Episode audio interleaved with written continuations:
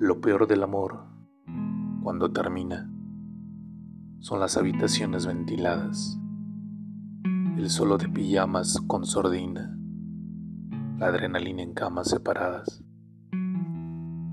Lo malo del después son los despojos que embalsaman los pájaros del sueño, los teléfonos que hablan con los ojos, el sístole sin diástole ni dueño.